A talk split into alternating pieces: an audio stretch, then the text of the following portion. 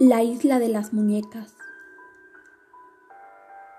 Parece un escenario sacado de una película, pero esta leyenda está basada en hechos reales.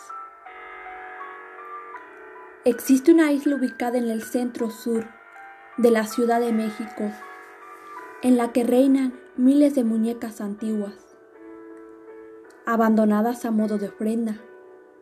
Algunas de sus cabezas se exhiben clavadas en estacas mientras que otras permanecen colgadas de los árboles.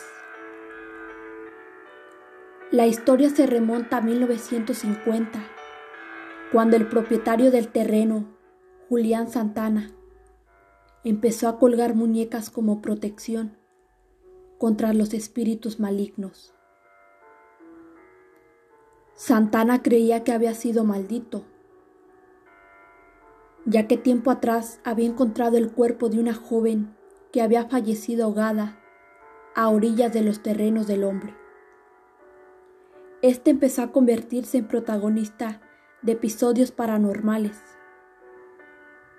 Oía voces, pasos y el llanto de una mujer, por lo que decidió colocar muñecas por la isla para ahuyentar el alma de la chica.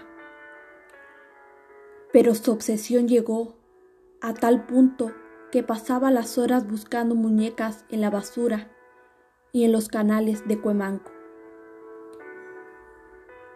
Santana falleció en el 2001, cuando se encontraba a orillas del río, justo después de comentarle a su sobrino que una sirena quería llevárselo.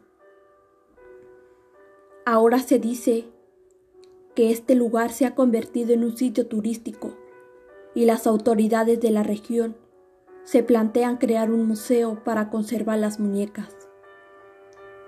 ¿Y tú? ¿Ya visitaste la isla de las muñecas?